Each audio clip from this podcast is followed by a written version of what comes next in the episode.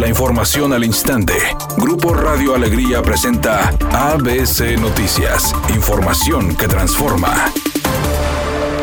Las 17 personas que fueron reportadas como rescatadas en la carretera a Laredo en realidad regresaron por sus propios medios a sus hogares, así lo precisó el gobierno del estado de Nuevo León. La aclaración se difundió después de que el gobernador Jaime Rodríguez Calderón aseguró que las autoridades se habían intervenido en su liberación y posterior regreso con sus seres queridos.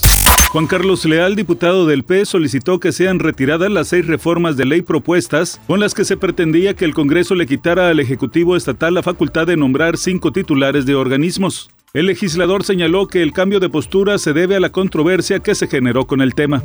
La secretaria del Bienestar informó que a partir del bimestre julio-agosto, la pensión para las personas adultas mayores tendrá un aumento de 400 pesos, es decir, pasa de 2.700 pesos a 3.100 pesos, que representa un incremento del 15% respecto a los bimestres anteriores. Para tal efecto, el gobierno federal destinará una bolsa de 25 mil millones de pesos en beneficio de 3.400.000 400.000 adultos mayores. El pago de la pensión se realizará a partir del viernes 25 de junio.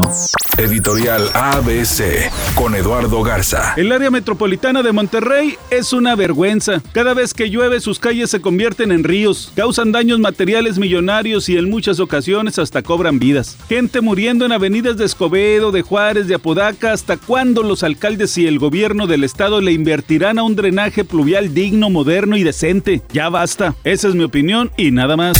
La actriz y conductora Ned Michel, quien durante los últimos años fue la presentadora en el programa Masterchef, dijo que efectivamente está en pláticas con Televisa para ser parte de alguna de sus emisiones. Se desconoce cuál será el proyecto en el que participará porque ahora solo está verificando opciones y una vez que decida no dudará en hacerlo saber a través de sus cuentas o de la misma empresa.